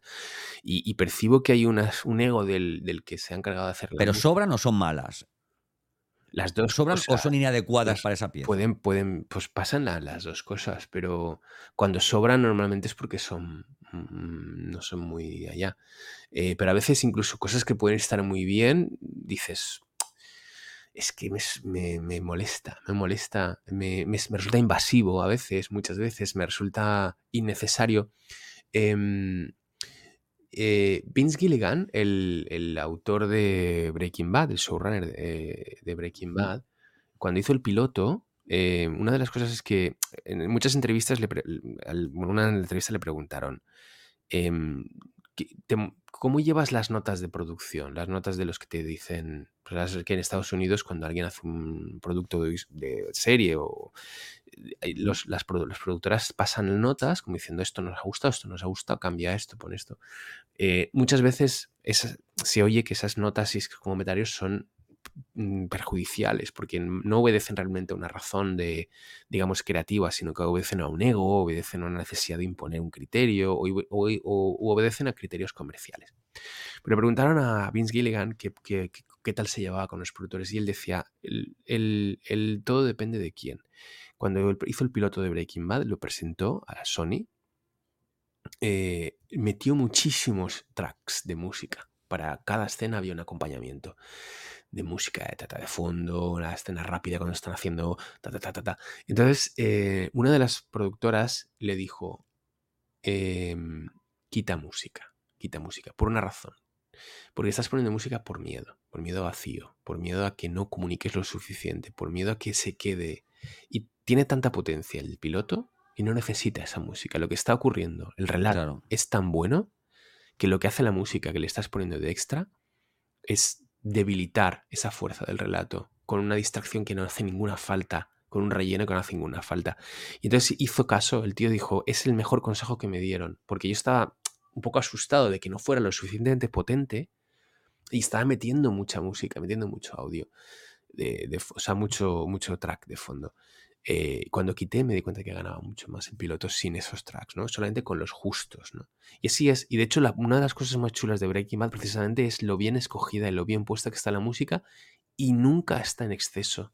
Nunca. Siempre hay grandes momentos de diálogo, de momentos de incluso de silencio, en el cual ves cosas que como están ocurriendo, y cuando aparece la música es brutal, porque está exactamente puesto donde debe, ¿no? Sobre todo en esos momentos en los que eh, Jesse y Walter están cocinando y están. y son, son tracks muy picados de, de, hmm. escenas de. Eso pasa también con la pintura, ¿no? Hay un pintor que se llama Robert Rauschenberg, que hizo una serie de pinturas en blanco son cuadros, ¿vale? Diferentes tamaños en, en, blanco, simplemente, los white, white paint, white paintings, ¿vale? Y, y, es un cuadro que escandaliza mucho, ¿vale? A quien no, a quien, a quien no entiende de, arte, ¿vale? Porque entender de arte no es que te guste el arte. Yo no entiendo de arte y me gusta mucho el arte, ¿no? Pero sí que es cierto que veo ese cuadro y la única razón por la que veo que ese cuadro tiene valor es porque ese señor fue la, eh, eh, el primer artista que se le ocurrió eh, ver, ver valor o ver un, una manifestación artística en pintar un cuadro en blanco, independientemente de que no dijera nada, ¿no? Porque no tenía nada, pero a lo mejor es un poco como pasa con el silencio, ¿no? En el sonido. Pintar un cuadro en blanco, porque pintar un cuadro en blanco, ojo, no es dejar el, lienzo en blanco. Ojo, es pintar un lienzo, digamos, en blanco, ¿no? De color blanco. Que algo hizo el hombre. ¿Vale?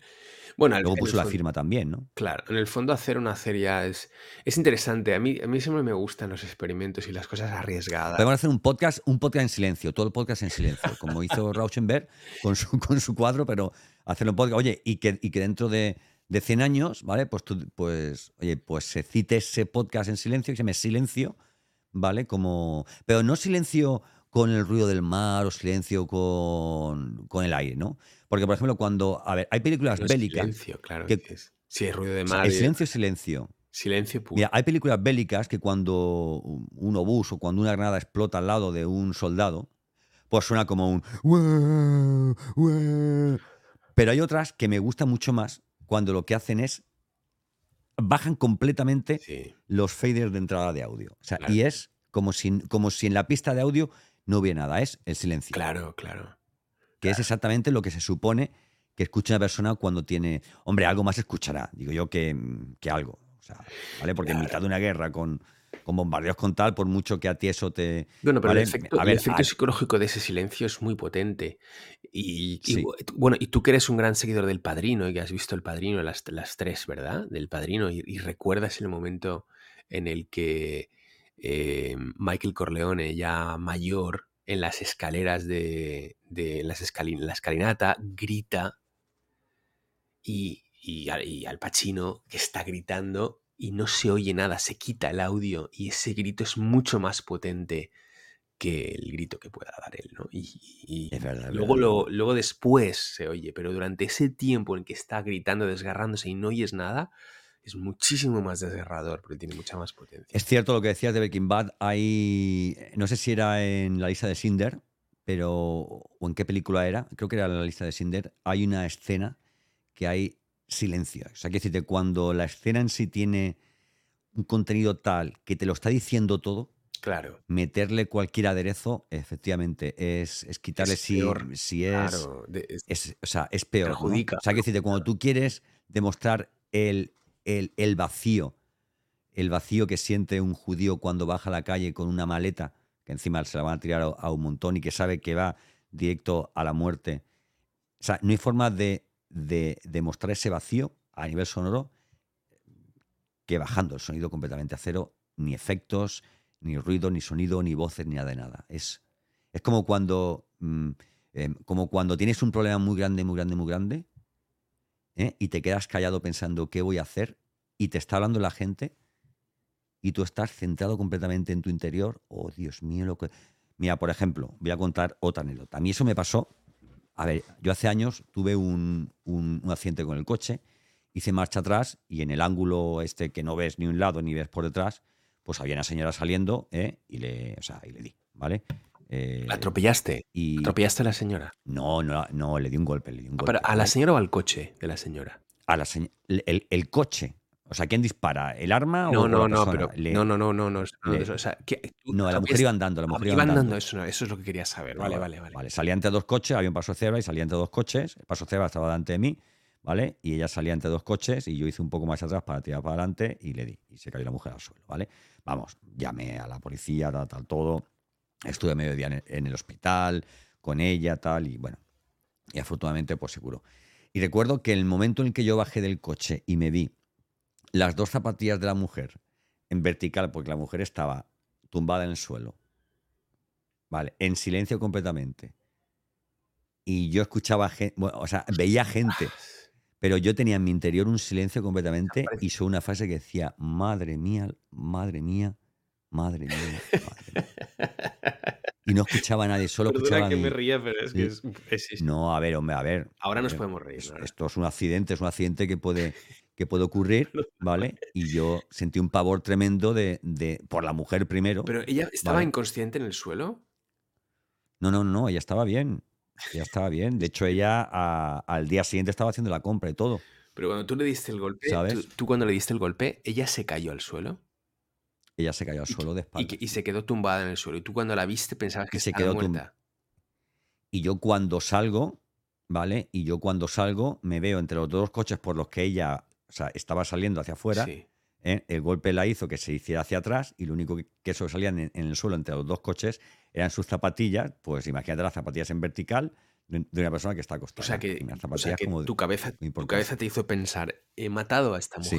Eso es lo que pensaste. Sí, claro, Claro. claro, claro, que sí. Me recuerda un sí. poco Y lo pasé realmente mal y no escuchaba nada, y no escuchaba nada de nada. Y recuerdo que me decían, tío, tranquilo, tranquilo, tal, no sé cuánto. Tal. Y yo estaba asustadísimo. De hecho, cuando vi que la mujer estaba, estaba consciente, ya no digo viva, que estaba consciente, ¿vale? Pues, a ver, sentí una relajación Claro.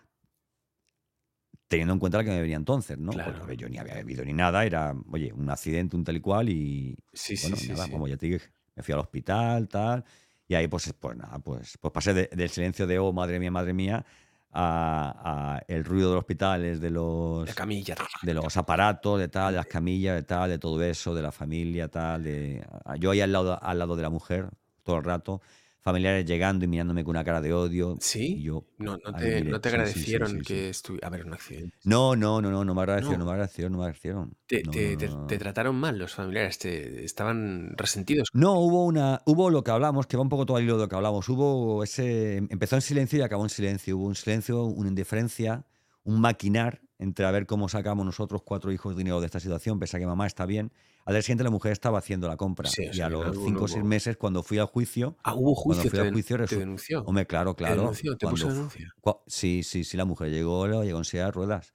Y la mujer, y bueno, la mujer era de, de ahí del barrio de, del Pla, y la mujer iba todo el día a hacer la compra y tal, y yo sudaba, Dios, Dios, y se presentó en el juicio como si, como si fuera ahí, como si estuviera mal, ¿sabes?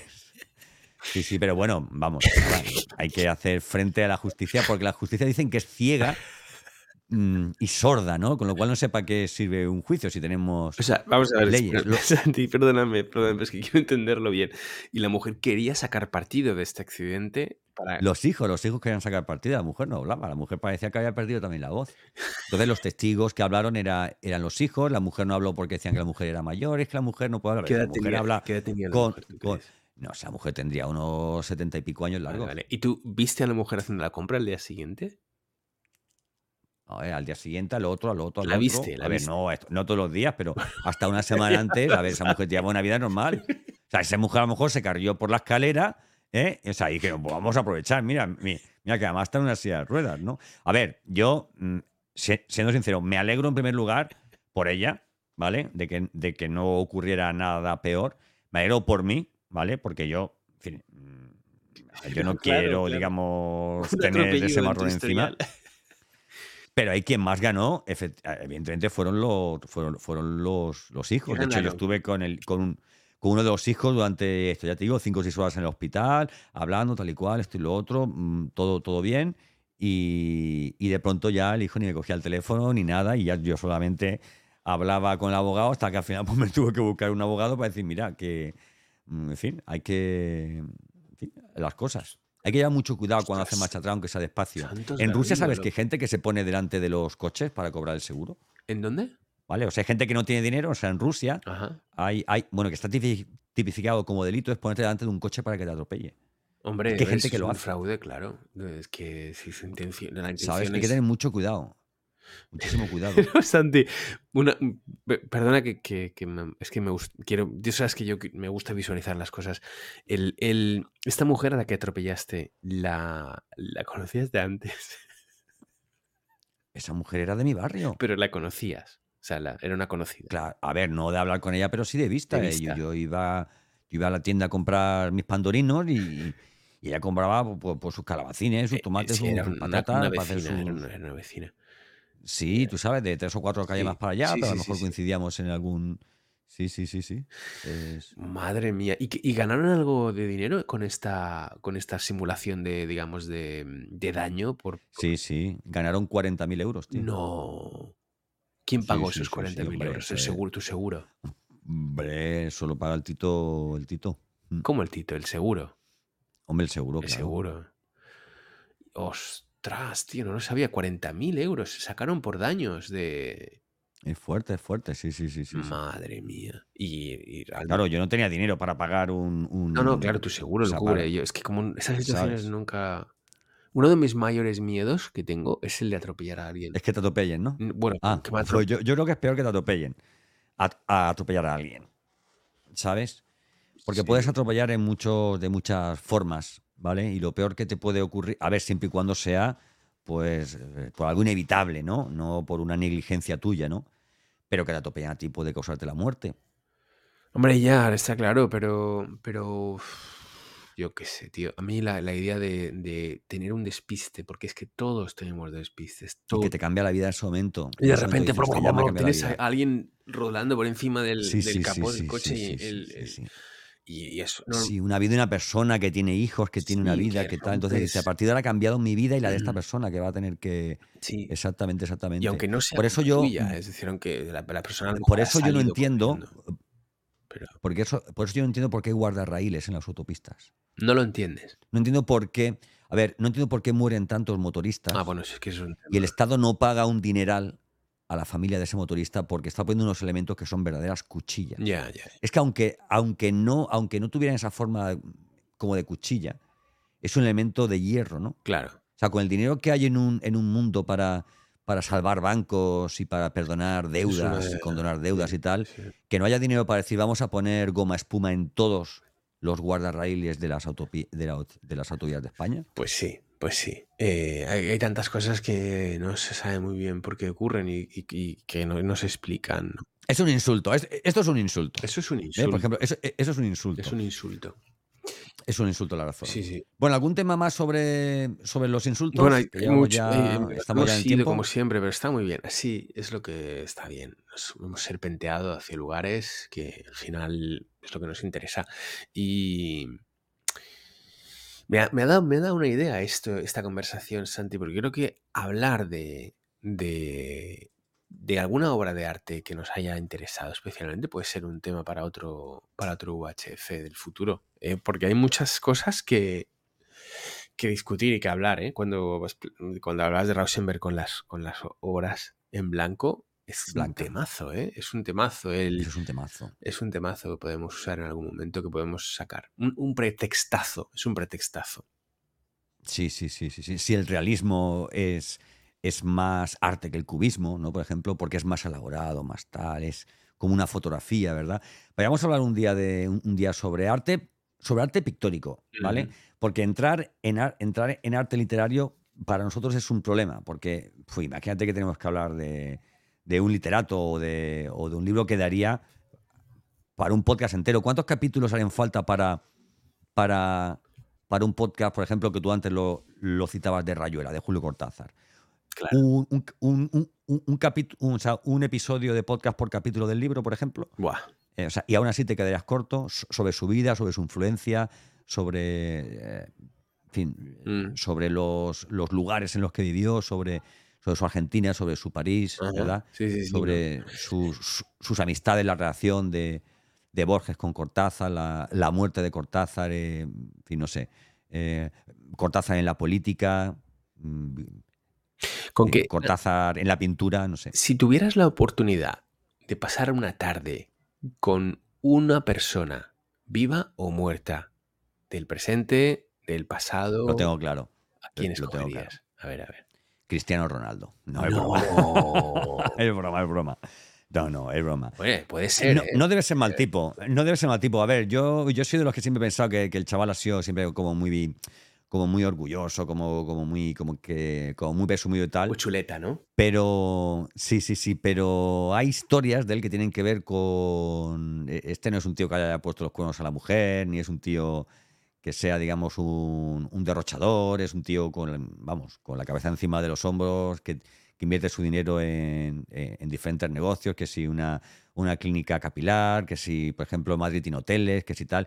Y luego aparte tiene pues un, un amor tremendo por, por su familia, por los valores familiares, participa y colabora con muchísimo dinero, digamos, en, en- en causas benéficas. Pero no, no, no, no. Evidentemente, si yo, si yo pudiera elegir, buah, te voy a decir tres, ¿vale? te voy a decir tres. ese. Mejor, mejor tres. A ver, Pero por orden, mejor tres, por mejor orden, ¿eh? Tienes que poner el primero, el segundo y el tercero. mejor tres. No, eh, mejor tres. Me gustaría, eh, por un lado, me gustaría eh, Robespierre, ¿vale? Me parece un personaje brutal, ¿eh? un revolucionario. Yo que he estado metido en cosas de sindicatos y tal y cual, Pega, te pega, sí, sí. me parece un, un personaje brutal y determinante en la historia y en el presente tal y como hoy lo conocemos. ¿vale? Lo que tuvo que ver la, la- la Revolución Francesa para la Europa que conocemos hoy día. ¿vale? Eh, o sea, ese sería uno. El, el otro, me gustaría muchísimo haber conocido a, a este, eh, uy, coño, no sé, eh, a, a Punset, ¿vale? No, no, no me sale el nombre ahora. eh, Eduard. eh, a Eduard Punset, ¿vale? Me parece una persona que, o sea, hay perfiles eh, en, en los negocios y en la ciencia y tal, eh, o sea, y en el arte, seniors, ¿vale? Que, que cuando escucha sus entrevistas o, o, sea, o lee sus, sus libros, veis que no han envejecido, tío. O sea, que, que- que tienen una visión y que tienen una perspectiva del mundo todavía con esa creatividad y ese, ese ilusionismo de personas muchísimo más, más jóvenes, ¿no? También él fue una persona que, que vivió mucho, eh, él fue ministro también. Le iba a decir, yo no lo Eh, sabía. lo- me enteré hace un par de días de que fue ministro. Sí, sí, con, sí, sí, ¿con fue ministro. Suárez o con Felipe González? No, no, no, lo tengo claro. Creo que fue ministro. No lo tengo claro. No lo tengo claro. No vamos a decirlo si no lo tenemos Bueno, claro. pues, Pero luego, sobre todo, porque ha sido un señor que ha entrevistado a los grandes de la ciencia contemporánea. ¿vale? Con lo cual, esa retención de conocimiento que él ha, que él, que él ha tenido, mm, eh, digamos, gracias a estas entrevistas, hubiera sido, digamos, brutal. ¿no? Y luego, a nivel, a nivel de. mm, A nivel de literatura, a mí me pasa una cosa con los libros. Con los libros, a ver, con los autores de los libros pasa como con la vida misma. Tú lees un libro y te apasiona, ¿no? Buah, me encanta la historia, tal, pero la historia no es este hombre, ¿vale? Y lees otro libro y te, y te gusta y sea, pero no, no, es el, no es el escritor, no es el autor, es lo que él ha maquinado. De hecho, hay muchos escritores, Paul Auster, por ejemplo, que escribe historias de escritores. ¿vale? Él era escritor, un escritor retirado, tal y cual, o él escribe un libro para otro, tal y cual, en fin, todo eso y tal, ¿no? ¿Vale? Y parece que quieren poner su parte buena y, y, y romántica. ¿verdad?, en esos personajes, ¿no? Pero no siempre el escritor o- o la persona, ¿vale?, que encarna el escritor tiene por qué ver con sus personajes, que son lo que realmente nos, nos enamora, ¿verdad? Entonces, en, en- en este sentido, te podría decir, oye, me gustaría haber conocido o conocer a, escritores que me gustan, ¿vale? Pero, pero, no. Por tanto, yo me quedo con, con Borges, sin lugar a dudas. Me quedo con Borges. Porque creo que de él, de él o sea, hay muchos que, que me encantan o que nos encantan, ¿eh? y que fue, entre comillas, un padre artístico para ellos, ¿vale? Y creo que Borges es el- el principio y el final de algo muy grande que va a ser difícilmente repetible, ¿vale? Dime a alguien después de Borges mejor que Borges, ¿vale? Mm. Dímelo. alguien después de Borges mejor que Borges. Ah, hombre, lo habrá habido mejor en, en, en novela o en tal o en cual, ¿no?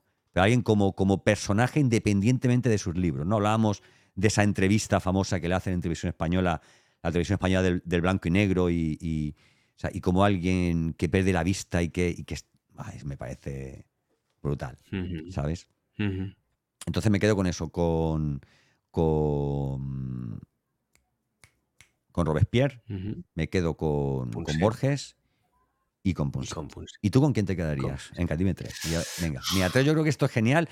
Los tres personajes con quien le gustaría conversar a José Miguel García, pero pa pasa un día conmigo, ¿vale? Podría ser una sección, ¿no? Pasa un día conmigo. tío, es difícil, es una pregunta muy difícil porque siempre vas a dejarte cosas fuera, personas fuera que. Vale, pero di tres, di tres, di tres. A, ver, a lo mejor tres. no has acertado Mira, alguno. Eh, Nietzsche Buah. sería una persona que me, me, gustaría mucho conocer. Me gustaría mucho verlo, ¿no? Eh,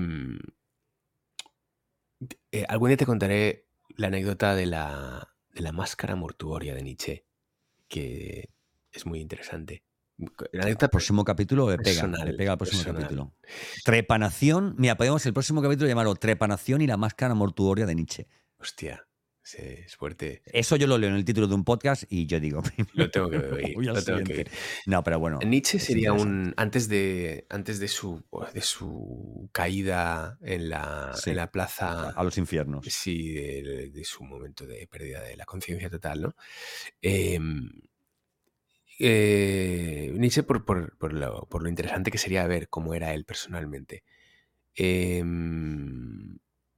Cortázar sería guay, porque eh, sería una persona con la que no, nos, pasaría lo de siempre, no podríamos parar de hablar. Y pasar claro. una tarde con él tomando algo en un... si, estuvieras, si estuvieras tomándote algo con Cortázar y hubiera momentos de silencio, te sentirías incómodo. Dirías, tío, que es un día, tío, que, que, que el reloj corre. Tarde, es... que solo tengo una tarde. Tengo una tarde. Cabrón. Eh... ¿vale? ¿Él interpretaría ese cabrón de forma positiva? Probablemente. Bueno, venga, continúa. Sí, yo creo que tenía sentido del humor. Eh, ya, a mí me gustaría eh, pasar una tarde con, con, Cortázar paseando por París. O sea, dando, yendo qué a las bueno, librerías bueno, de segunda bueno. mano, tomando un café. Eh... Eso no lo hemos dicho, eso no lo hemos dicho. Eh, ¿sabes? Porque a mí me gustaría estar con Robespierre ahí entre las. Ah. Entre, ahí tirando adoquines, tal, sí, las, sí, en las. ¿Cómo se llama? En las trincheras y tal, en, cual, todo. Eh, sí, sí, sí. En, sí, sí, mitad de la revolución, sí, sí. Eh, y. Hostia, o sea, también estaría guay. Mm, o sea, un músico, un músico. ¿Con qué músico me gustaría eh, pasar un una tarde? Yo creo que me gustaría estar una tarde en el, en el Nueva York de Lou Reed con, con, el, con, con, él eh, caminando por Manhattan o por Brooklyn. Ahí, con el ácido y todo, sí, sí, sí. Yendo. Ajá. Bueno, te hablaba el otro día del, del documental hmm. este de, de Chet Baker, uh -huh. ¿sabes? Sí, sí, sí, lo tengo anotado, eh, lo tengo anotado, quiero verlo, sí, sí. Es muy, muy, muy aconsejable. Uh -huh. Lou Reed, eh, Nietzsche y, y, Cortázar. Y Cortázar. O sea, eh, me llama la atención que, que, que, tanto con Lou Reed como con Cortázar te imaginas andando, uh -huh. ¿verdad? Con Nietzsche también. Porque, a ver, es cierto. Nietzsche paseos sí, muy pero largos. Claro, porque si estás hablando, imagínate que. Claro, claro, es que lo, eso es lo bueno de las conversaciones. Si tú hablas, o sea, una conversación que se produce en una cafetería, uh -huh. pues está bien, ¿no? Pero los temas que pueden salir y la inspiración que te puede salir para una conversación. Imagínate que este podcast lo hiciéramos. Esto fue una propuesta que yo te hice, ¿eh? ¿Eh? O sea, hacer un, eh, un capítulo del podcast andando. Andando, pasando por aquí y para allá. Y, oye, y entonces ves ves naturaleza, ves situaciones, ves personas, ves, ves arte también, ves arquitectura, ¿verdad? Ves, ves ruido, ves olores, ¿no? Y que eso de alguna forma eh, fuera llevando la conversación. Porque toda esta conversación la gente tiene que saber que nosotros no tenemos ningún papel delante. Ni tenemos una escaleta, solo tenemos un pretexto que era el, tema de, de, los insultos. Y que, y que antes de acabar de alguna forma encajaremos el final de la conversación con el tema de los insultos otra vez sin caer en, en, ellos. Pero imagínate hacer un podcast en movimiento, ¿no? Que tuvieras una hoja en blanco que se fuera rellenando conforme vas pasando por puentes, por, bueno, imagínate, ¿no? O sea, un paseo por París con Cortázar. Paseo, brutal. paseo para ir a ver, para ir a, a- a ver eh, tiendas de discos, de vinilos y de, y de libros de segunda mano y pasar por el bajar por el boulevard, tomarte eh, un, un coñac en algún Un mate, un mate, un mate, un mate. Nos, to- claro. nos hacemos unos mates. no sé, O sea, o sea, bueno, y que te dijera, mira, mira, en ese, en ese, en esa, en ese local que está de ruido casi, ahí, ahí me inspiré yo Mm. para la li- librería de libros viejos, en la que la maga daba de comer y acariciaba Mm. al gato del librero. Se no- nos hemos dejado fuera. Es que tanto estoy pensando, Kafka sería Hay muchos, hay interesante. muchos. ¿eh? Bueno, pues si quieres hacemos una cosa. Mira, me parece muy, muy buena sección. Tres personas con las que queríamos dar un paseo, ¿vale? Muy bien. Mm, Hasta que se nos acabe el fuelle. La semana que viene ve pensando también a tres más. Vale, vale. Hecho. Hecho, Santos Garri. Vale. Muy bien, oye, pues qué bien. Bueno. Hemos hecho podcast y medio. No sé si te das cuenta. Bueno, sí, hemos hecho un podcast y medio, pero yo creo que ha sido muy interesante. Y para acabar el podcast, pues, pues tú sabes, hay que ir diciendo a la gente que ahora que estáis sentada con su refresco, su coñac, su café, su- Claro.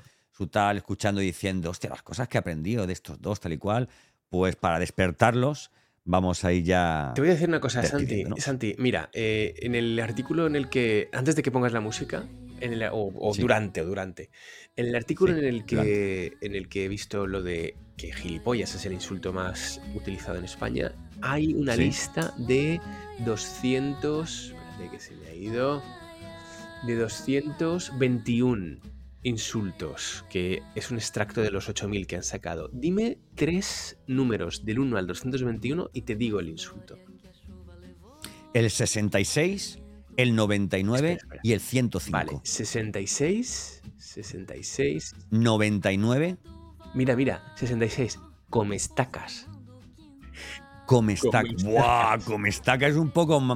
Es Eres un, poco- comestacas. Es que estás hecho un Pues. Lope, es buenísimo. Comestacas. Comestacas. Bueno, el 65 es comeflores y el 67 cretino. Están en orden alfabético. Me has dicho Bueno, 90 pero comestacas es brutal. comestacas. Eh, 99 me has dicho. 99 y 105. 99 huelegateras. Huelegate. Huele gateras.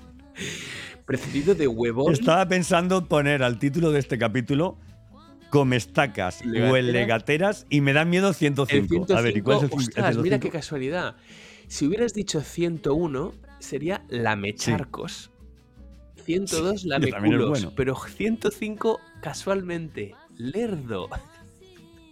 Lerdo. Comestacas, huele gateras y lerdos. El insulto como, como pretexto. ¿Sabes? Está muy bien, ¿eh? hay muchos muy bonitos. Lameplatos, lechuguino, longanizas. Hay uno, pues no sé por qué. Un longaniza. Majadero. Hay, hay un tema muy interesante que quería haber sacado, es en los insultos de, de los, de los años eh, 40, 50, esto de majadero, mala sombra, maganto, mameluco, estos insultos que veíamos en el, que le- veíamos en el, en el zipizape, ¿te acuerdas? O carpanta, ¿no? Sí. Ahora hay otros insultos, ¿no? Tipo troll, ¿no? Que son más digitales, Sí. ¿no? Ese es un troll, Sí, o sí, es un hype, ¿no? Creo que hype también se utiliza como, como insulto. ¿no? Aunque hype en marketing es otra cosa. Ajá, no sabía. hype en mira, marketing tiene más que ver con, con un tipo de publicidad, con una agresividad, con un, con un, con un Ah, tal. mira, ves. Es curioso, es curioso. Pues me parece genial esa- ese listado y como pretexto te tengo que felicitar porque ha sido de hasta ahora y, y creo que durante muchos podcasts el podcast que nos va a dar más... Es que hablar de cosas malas eh, une. Une. ¿Vale? Tú, sí, sí, tú estás con alguien que estás cabreado ¿eh? y llegas y dices, pues no que hay un tío ahí fuera que está meando en la calle y hay un niño que ha pasado y tal y cual y eso o sea, hace que se olvide todo. Oh, no me digas. Hay un Pero a esa persona con, en la calle. Sí, sí, pero imagínate que le dices, ay, que hay una flor muy bonita ahí. Queta, no me hables. Bueno, eh, sí, sí. Bueno, pues comestacas, huelegateras y lerdos. Y a ti, querido amiga, querido amigo de la tarde y de la noche, cuando nos escuches, muchas gracias y nos vemos, José Miguel García, en el siguiente capítulo de UHF. Nos vemos, Santos Garrido. Que pases buena semana.